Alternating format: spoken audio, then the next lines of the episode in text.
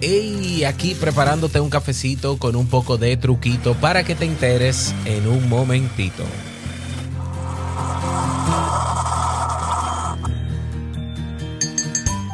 Desde hace décadas y quizás algo más, los políticos han utilizado estrategias de manipulación para llegar al poder y en muchas ocasiones para abusar de él. ¿Pueden los políticos manipularnos hackeando nuestro cerebro? La respuesta es sí, y el resultado es terrible. ¿Quieres saber cómo lo hacen? Hoy te lo desvelo, así que cafecito en mano y comenzamos. Si lo sueñas,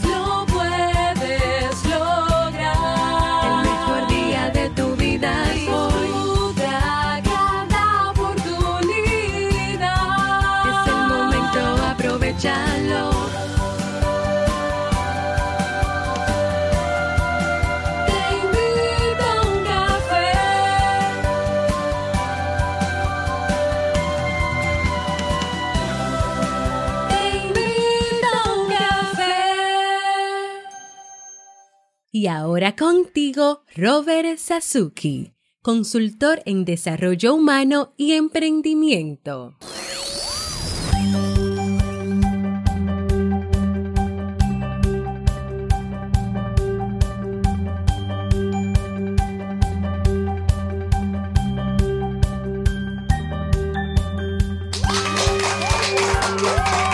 Hola, ¿qué tal con esa energía positiva, esos aplausos y aquí tu bebida favorita?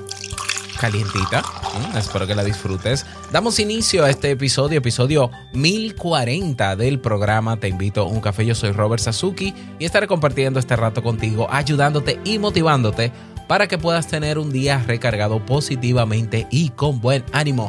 Esto es un podcast y la ventaja es que lo puedes escuchar en el momento que quieras, no importa dónde te encuentres y cuántas veces quieras, solo tienes que suscribirte completamente gratis para que no te pierdas de cada nueva entrega. Grabamos de lunes a viernes desde Santo Domingo, República Dominicana y para todo el mundo. Y hoy he preparado un tema que tengo muchas ganas de compartir contigo y que espero sobre todo que te sea de muchísima utilidad. Recordarte que si quieres aprender y desarrollar nuevas habilidades que te ayuden a mejorar tu calidad de vida, la de los tuyos, en términos personales y profesionales, en el Club Kaizen tienes lo que necesitas para comenzar a aprender y a emprender también. Así que pásate por clubkaizen.net. No olvides que tenemos un cupo disponible para el programa de mentoría si quieres emprender en estos próximos seis meses, montar tu negocio en Internet, así como lo he hecho yo, de la mano de un servidor y como lo he hecho yo, obviamente, pues está ahí el programa de mentoría. Toda la información del programa en teinvitouncafé.net. Vamos a comenzar con el tema, pero no sin antes escuchar la frase con cafeína. Porque una frase puede cambiar tu forma de ver la vida, te presentamos la frase con cafeína.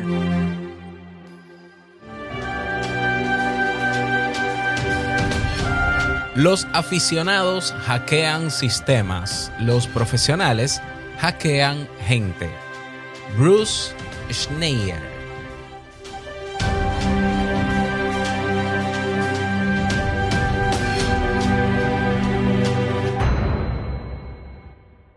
Bien, y vamos a dar inicio al tema central de este episodio que he titulado ¿Pueden los políticos hackear nuestro cerebro? Sí, y es terrible el resultado. Sí, así es. Eh, vamos a hablar sobre esto. Eh, ¿Qué me motivó a hablar sobre este tema? Eh, bueno, ya hace unos días que estaba um, haciendo la programación de esta semana y me encontré con una serie de artículos, de contenidos que tiene que ver con las estrategias mediáticas de manipulación que utilizan los gobernantes. Hace un buen tiempo atrás, unos meses atrás, hablé de las 10 estrategias de manipulación mediática que propone Noam Chomsky que utilizan los gobernantes para manipular a la sociedad. Eso te lo voy a dejar en las notas de este episodio. Recuerda siempre que las notas del episodio están en teinvitouncafé.net, buscas el episodio, en, en el caso, este episodio es el 1040, y cuando lo abres, dentro está todo lo que yo mencioné aquí, todo lo que tenga recurso está ahí señalado para que lo puedas eh, consumir también, ¿ya? Entonces, eh, pensando en eso, pues me motivé y también teniendo en cuenta la situación política actual de mi país, a educar, educar a las personas eh, sobre estas estrategias, sobre esta situación, sobre cómo los políticos sí, sí saben. Bueno, no, no, creo que sean los políticos que sepan, porque tenemos políticos con muy, muchas carencias intelectuales en mi país, pero yo creo que su equipo de trabajo sí sabe cómo hackear cerebros y lo hace. Eh, y no solo en mi país, en, yo, en muchísimos países. Ya no, no, voy a dar referencia porque yo no soy experto en política, pero sí soy experto en psicología y sí tengo autoridad para hablar de esto, por si acaso. Ya. Bueno, antes eh, vamos a contextualizar. ¿Qué es eso de hackear, Robert? Hackear es encontrar el truco de algo. Es, en mi país se dice truquear. Bueno, me imagino que en otros países también, ¿no? Entonces, hackear consiste en yo o saturar un sistema o algo para desestabilizarlo o encontrar puntos vulnerables para atacarlo y para entrar en ese sistema. Ya, eso es más o menos, eso es lo que consiste el hackeo. Eh, de niños, por ejemplo, cuando teníamos Nintendo, yo recuerdo que teníamos videojuegos que tú haciendo combinaciones de teclas en el control pues tú podías tener una serie de poderes o de características en el juego que otros no podían. Entonces nosotros decíamos, ya hackeé el juego, ya lo truqué. Es decir, me di cuenta que hay una serie de combinaciones que ni vienen en un manual, ni nadie te lo explica, ni el juego tampoco, que tú lo descubres. Luego, en mi adolescencia, aprendí un poco sobre hackeo informático eh, mi hermano era muy fan de eso y me enseñó trucos de cómo entrar en la computadora de otras personas, cómo, cómo hacer fechorías y demás, cosas que no, no hice porque nunca me interesaron. Em, pero cuando decimos hackear, básicamente es o yo busco la manera de desestabilizar un sistema o encontrar puntos vulnerables para ingresar a ese sistema. los fines, los que sean.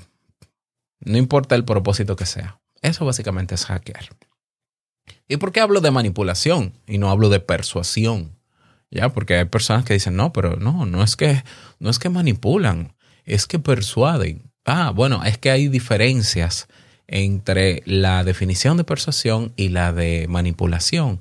Yo no voy a leerla literalmente, cada definición, pero la gran diferencia entre persuadir a una persona que haga algo y manipularla es que cuando se persuade, a la persona se les respetan sus creencias, sus principios. El persuadir es una práctica ética donde yo eh, invito a la persona, informo a la persona sobre algo que quiero ofrecerle y, respeto la decisión final de esa persona de aceptar mi propuesta o no.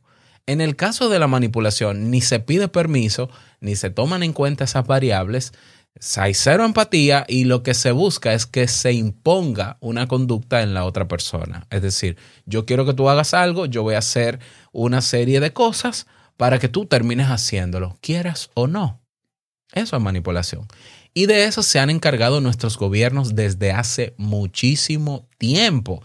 De hecho, me tomé el día completo de ayer para investigar sobre las técnicas psicológicas, sobre las vulnerabilidades que tenemos y demás, etcétera, etcétera, sobre las estrategias mediáticas que utilizan los gobernantes o los políticos, porque no necesariamente tienen que llegar a ser gobernantes, y que nos manipulan.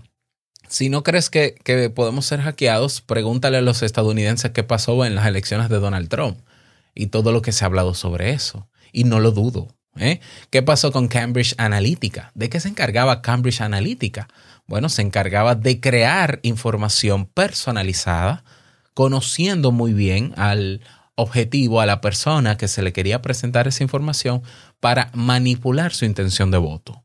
Y eso está demostrado, ¿eh? eso no me lo estoy inventando yo. Vayan a los documentales y véanlo. ¿eh? Véanlo. Bien, entonces, em, encontrando o buscando información sobre esto, ¿no? Para documentarme bien y para traer un buen tema que responda a esta pregunta, no solamente si se pueden, porque ya está respondida, sino cómo. ¿Cómo lo hacen?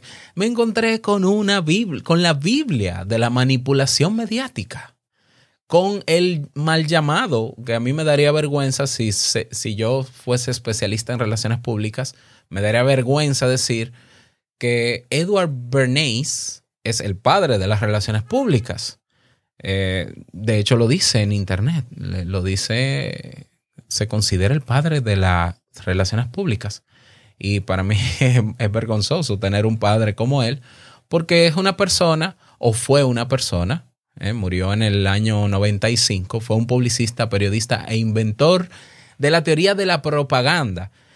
Este señor, Edward, Edward Louis Bernays, utilizó las, los postulados psicoanalíticos de Sigmund Freud. De hecho, él es sobrino o fue sobrino de Sigmund Freud, es austriaco, y utilizó los postulados y la teoría del inconsciente de Freud para crear estrategias de manipulación. Y digo manipulación porque él mismo en su libro Propaganda, que fue escrito en el año 1928, ya él mismo habla de que es manipular.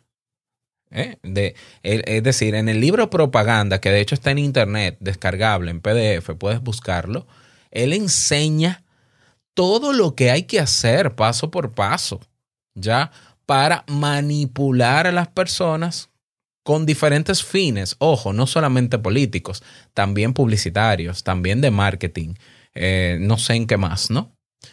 Es decir, y de forma descarada y alegre, él menciona la palabra manipulación y él habla de que el objetivo es manipular.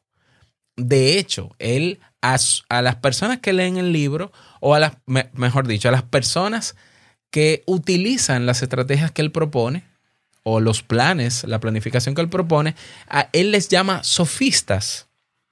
¿Qué es un sofista?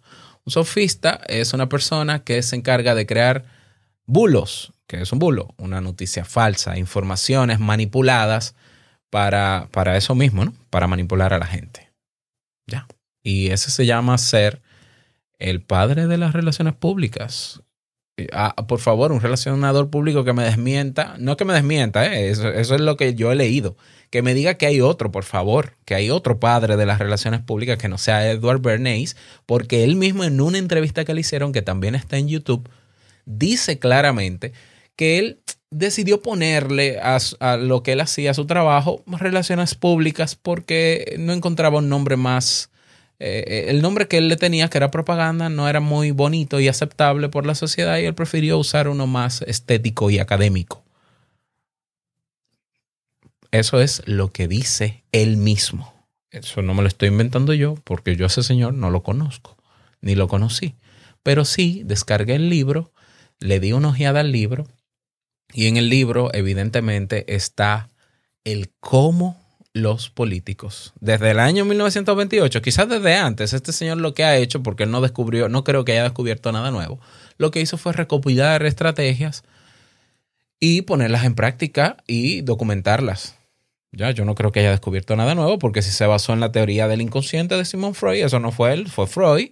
Y si ya lo que hizo fue recopilar técnicas de otros manipuladores de la historia, bueno, fue un, un buen recopilador hizo muy buen trabajo en ese sentido y nos deja un libro eh, de descarado, un libro donde, donde descarada y alegremente se dice cómo manipular a la gente, es decir, cómo lograr que el otro haga lo que tú quieres, no importa quién tú seas ni lo que seas.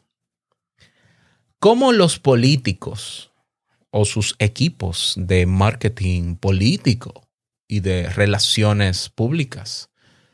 Manipulan a, lo- a los electores o a las personas, se valen de dos elementos exactamente iguales como si fuese el hackeo informático.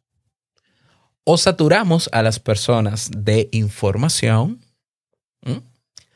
para desestabilizar la información que tú tienes y entonces al final que tú termines creyéndonos. O encontramos puntos vulnerables y o, mejor dicho, no o, y o encontramos tus puntos vulnerables y los atacamos. Los seres humanos tenemos puntos que nos hacen vulnerables, igual que los sistemas informáticos. ¿Cuáles son los puntos vulnerables del ser humano? Las emociones básicas. Y las emociones básicas, de- después, ¿no? En, en esa escala, otros puntos vulnerables son los sesgos cognitivos o los errores de razonamiento. Se llaman así. ¿Qué es un sesgo cognitivo? Es un, eh, es una- un error en la forma en cómo nosotros procesamos la información y que termina logrando que nosotros demos una respuesta impulsiva, rápida o, o automática. Quienes estudian la conducta humana, quienes los estudiaron en ese tiempo, lo saben, lo sabemos. Sabemos cuáles son los puntos vulnerables del ser humano. De ahí a que se haga uso para manipular es lo antiético. ¿Ya? Pero son esos puntos vulnerables. ¿Cuáles son esas eh, emociones básicas? Son cuatro emociones básicas. Si bien es cierto que Paul Ekman eh, ya menciona o mencionaba en sus estudios que eran seis emociones básicas, realmente se ha comprobado a través de investigaciones de que son cuatro. ¿Cuáles son?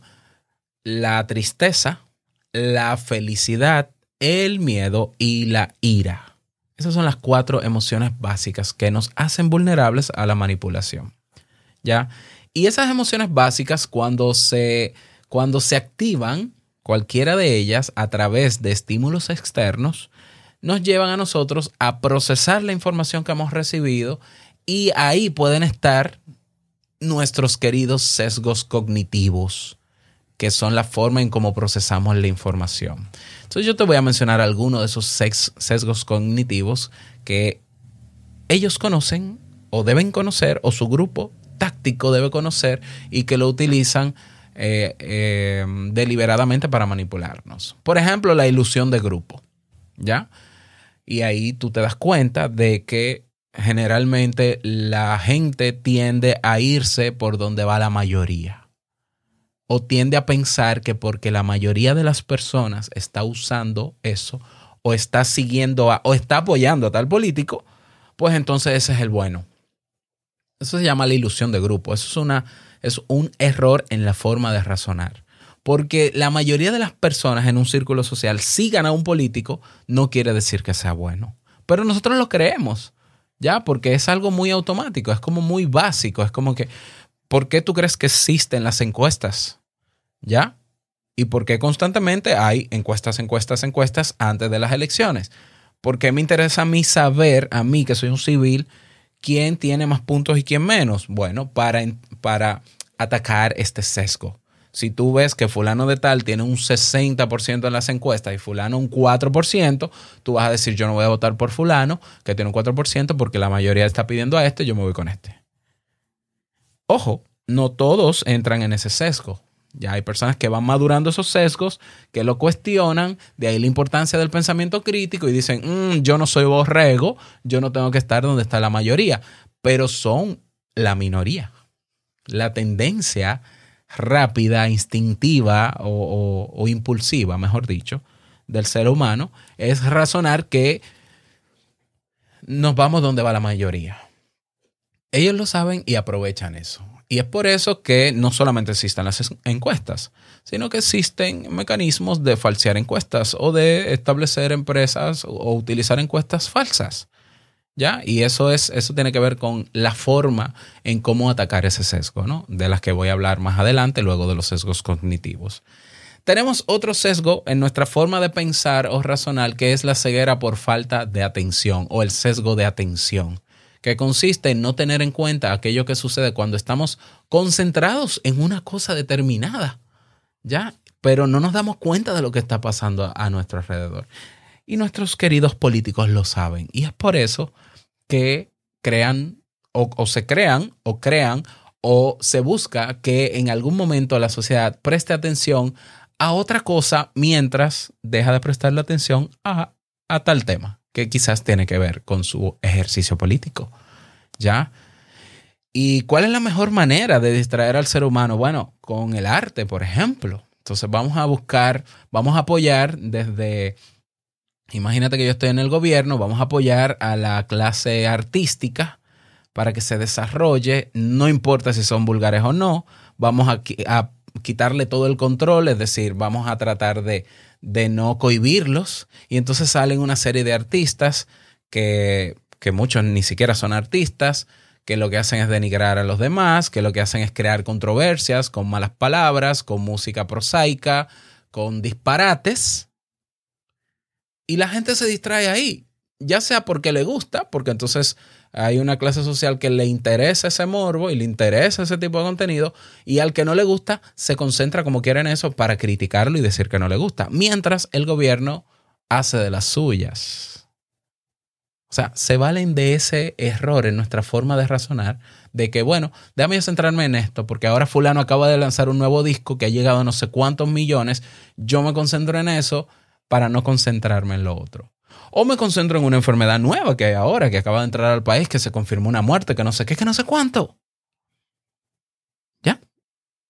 Y ese, o sea, obviamente, ese error lo tenemos nosotros error de atención y ellos lo saben. Tenemos el sesgo de la observación selectiva. ¿Ya? Se trata de pensar o reflexionar sobre algo en función de aquello que consideramos importante. ¿Y qué es lo que consideramos importante? Bueno, los políticos saben qué es para nosotros lo importante. ¿Ya? Entonces, ¿qué es importante para un pueblo subdesarrollado como el de República Dominicana? Comer, hacer el dinerito, pagar las cuentas, ¿ya? Eh, divertirnos. Entonces aprovechan y nos dan de todo, de, de todo eso, nos buscan eh, eh, que mantengamos la atención en todo eso para que no tengamos que mantener la atención en ellos, ¿ya? Hay muchísimos otros sesgos. Está el sesgo de autojustificación, está el sesgo de retrospectiva, ¿ya? Eh, la profecía autocumplida, está el, el, efecto de encuadre, que es muy popular entre los políticos, que es tomar una verdad completa, un panorama global y enfocarme solo en un puntito. Por ejemplo, en mi país, la economía es la mejor de Latinoamérica, ha subido 5%, todo está muy bien en esos números, pero eso es una puntita de todo el panorama global. Se ha invertido tantos millones en educación, pero somos el país que está en el último lugar en calidad educativa. Sí, no, pero subimos, pero subimos, la inversión subió. Claro, tú te estás fijando en un puntito. Y claro, los que son, los que están con la mayoría, porque el gobierno quiere, los gobiernos les gusta tener a la mayoría, por eso, por ejemplo, en mi país, la mayoría de los empleados de mi país están en puestos del gobierno. La mayoría de la publicidad que se paga en los medios tradicionales la paga el gobierno. ¿Ya? Incluyendo periodistas vendidos. Entonces, claro, como la mayoría está conmigo, va a hacer caso a lo que yo estoy diciendo. Como yo nada más hablo del crecimiento, crecimiento, crecimiento, y no tengo que hablar de la mala calidad y de los malos lugares, entonces, efecto de encuadre. Repito, estas vulnerabilidades a nivel de razonamiento las tenemos nosotros, las personas, los civiles. El sesgo de confirmación, muy popular, ya he hablado de él. O sea, consiste en dar por válidos aquellos hechos o datos que se corresponden o que respaldan nuestra opinión sobre algo concreto. ¿Ya? Si, no, no importa si es verdad o no. ¿Ya? Por ejemplo, República Dominicana es un país en su mayoría cristiano. Cristiano, no importa si evangélico o católico. Pues los políticos les encantan hablar de Dios, les encanta hablar de Cristo, de que son cristianos, de que con la gracia de Dios. Entonces, la gente al final, por más problemas que vea, dice, bueno, pero él es un hombre de Dios. Y además él está hablando inspirado en Dios. ¿Ya? Entonces ya como, como, como ese señor está hablando con algo que yo comulgo, hay más probabilidades de que yo le crea. Y por tanto, haga lo que él quiera. Es eso de confirmación. Y así podemos hablar de otros sesgos. Todo esto, todo, todos estos sesgos son vulnerabilidades que tenemos que en la medida en que ellos atacan esos sesgos y atacan nuestras emociones básicas con la forma que voy a explicar ahora, pues nos manipulan no me lo estoy inventando, piénsalo. ¿Ya? Comienza a pensar en algunos de los ejemplos que te he dado y piensa en otros. ¿Cuál es la estrategia de los políticos para entonces atacar esto? Crear mucha, mucha, mucha información. crear información sesgada, es decir, limitada o con errores o, falacias, mentiras, para que tú te enfoques en ellas, ¿ya? O irme a lo contrario y crear informaciones falsas, no políticas, que no tienen que ver con la sociedad, o distraerte con otras cosas. ¿No te parece raro que en un noticiero que debería dar información noticiosa, verídica y de interés público general, aparezcan noticias de una, una señora se cayó y se rompió un dedo? O una persona, bueno, eso, eso puede ser una noticia, ¿no? Pero o tal persona se, se está divorciando, o fulano de tal renunció al su programa de radio. Y tú dices, ¿y qué me importa a mí eso si eso no es noticia? ¿Por qué tú crees que pasa eso? En mi país pasa porque hay noticieros comprados por el gobierno que utilizan ese tipo de información para que, para que la gente cree tendencias sobre esa información y se olvide de otros problemas. ¿Ya? Entonces, incluso están usando exactamente el mismo método que propone Edward Bernays en propaganda. Si te lees el libro, ese libro se lee en, tres horas. Incluso en YouTube está como audiolibro en tres horas. Te vas a dar cuenta de que lo que está viviendo tu país seguramente responde a estrategias de propaganda. Esto es público, ¿eh? Yo no te estoy dando, yo no te estoy desvelando porque yo, yo era un agente eh, de la CIA. No, no, no, es que todo, todo esto es público, todo esto está en internet. Claro, a ellos no les interesa que tú lo sepas, por eso ellos nunca te lo van a resaltar. Pero eso está ahí, ¿eh? Yo no te estoy hablando de cosas que no he investigado en internet, más la experiencia que tengo con temas psicológicos. Entonces, te saturan de información. Si tú ves la televisión y si escuchas la radio tradicional, por ejemplo, en mi país, te vas a dar cuenta de que de 10 comerciales, 9 son del gobierno diciendo que todo está perfecto, que todo está muy bien, que todo está, eh, sí, que somos democráticos, que sí, que sí, que sí, que gracias a Dios, que Dios, que Dios, que Dios. ¿Ya? Que, que con otros estaríamos peor, que también es un sesgo que tenemos, que bueno, elijamos al menos malo, es una, un- un- una vulnerabilidad que tenemos. Entonces, cuando en una cultura se instaura el pensamiento de elijamos al menos malo, le estamos dando permiso a los políticos que son malos y que saben que lo son, sin ni siquiera una preparación académica adecuada, querer gobernarnos. Y lo hacen, y lo hacen. Ya. La información, la saturación de información, de- del uso de los medios, de la publicidad, es la manera en cómo ellos atacan nuestras vulnerabilidades. Un país donde se le, se le infunda miedo a través de ciertas informaciones es un, es un país que si se deja llevar de ese miedo se vuelve esclavo. ¿Ya? Como, como también un país donde lo que se le da es mucha información para que esté muy alegre, también es un pueblo esclavo. ¿Esclavo de qué? De sus emociones. Y una persona que tiene a flor de piel una emoción activada constantemente es una persona que su capacidad de razonamiento objetivo se disminuye y se limita. Y eso es lo que quieren nuestros políticos, que no pensemos. Ya, y por eso aquí se bebe tanto alcohol, por ejemplo, en mi país. Y por, por ejemplo, por eso aquí en mi país se escucha tanta música de, de dembow y de reggaetón.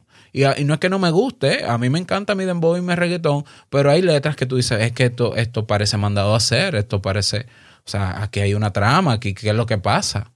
¿Ya? Entonces, un país muy entretenido, que una vez se dijo que este era el país más feliz del mundo, claro, y el país más feliz del mundo es esclavo de esa felicidad y por tanto no atiende a lo que tiene que atender. ¿Ya? Y esa es manipulación mediática. Te invito a que investigues por tu cuenta, te invito a que escuches el episodio de las, de las estrategias de manipulación mediática de Noam Chomsky. Y a partir de hoy voy a, eh, todos los martes, hasta que terminemos, voy a estar trabajando un ciclo de temas sobre manipulación. Te voy a enseñar todas las técnicas de manipulación que existen. Comenzamos con los políticos, ¿eh? no, no nos quedamos ahí. Vamos a hablar, y, y no, es, no es un tema de atacar una clase social. Estamos hablando de que aprendas sobre manipulación para que no te dejes manipular. ¿Con qué se combate esta, esta manipulación de los políticos?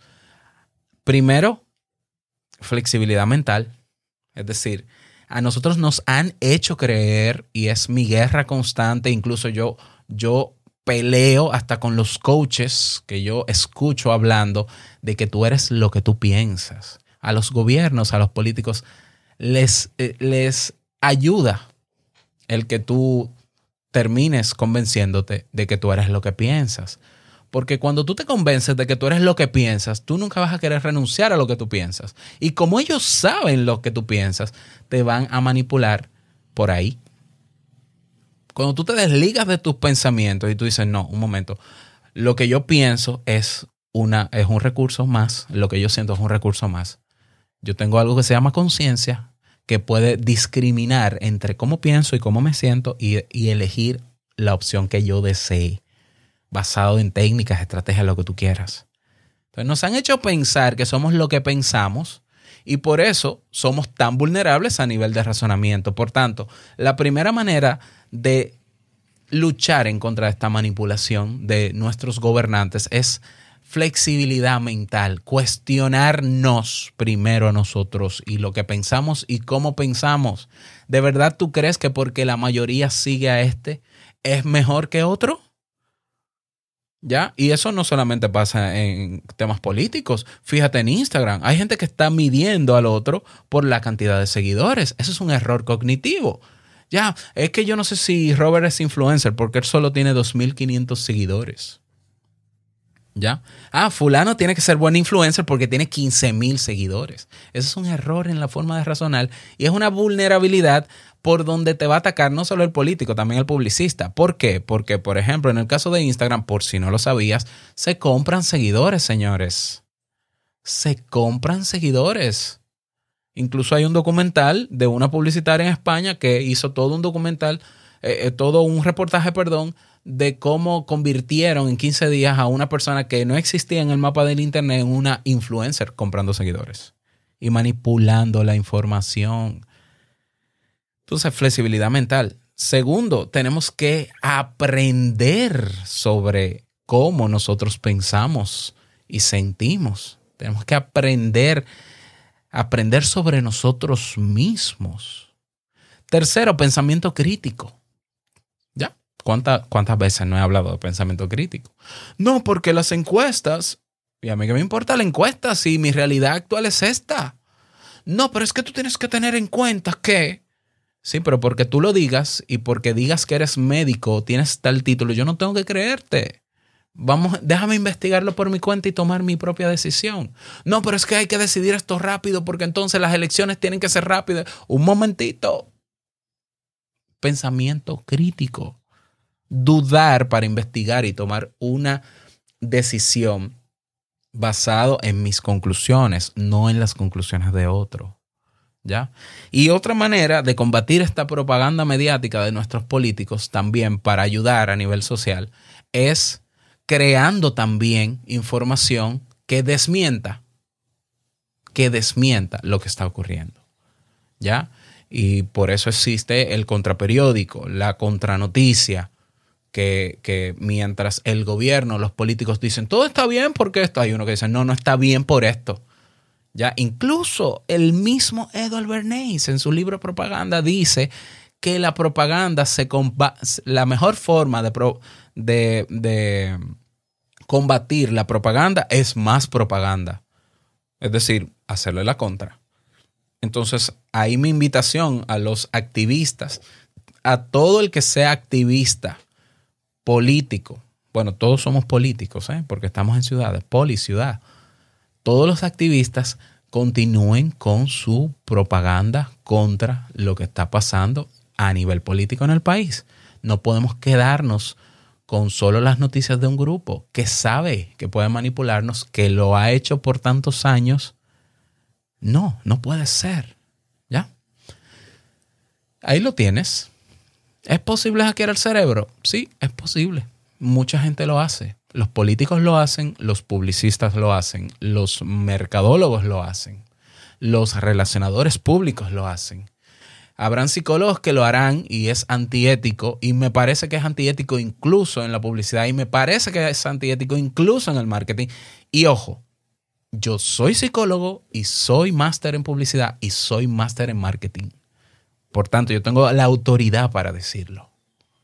Es antiético manipular en todos los sentidos, en cualquier área. El ser humano debe respetarse debe respetarse la integridad del ser humano y los límites personales de cada quien. Así que bueno, ese es el tema para el día de hoy. Espero que te sirva. Si te pareció útil, por favor ayúdame compartiendo este audio en tus redes sociales. Voy a crear un video también en YouTube, en el canal de YouTube de Te invito un café. Si quieres te suscribes y lo compartes. Si quieres proponer un tema, si quieres dejar tu opinión, si quieres dejar un mensaje de voz para publicarlo en los próximos episodios, no olvides que todo eso está en nuestra web oficial te invito uncafé.net. Nada más, que pases un bonito día, que te vaya súper bien, que sea un día súper productivo. Y no quiero finalizar este episodio sin antes recordarte que el mejor día de tu vida es hoy y el mejor momento para abrir los ojos ante la manipulación de nuestros políticos es ahora. Nos escuchamos mañana en un nuevo episodio. Chao.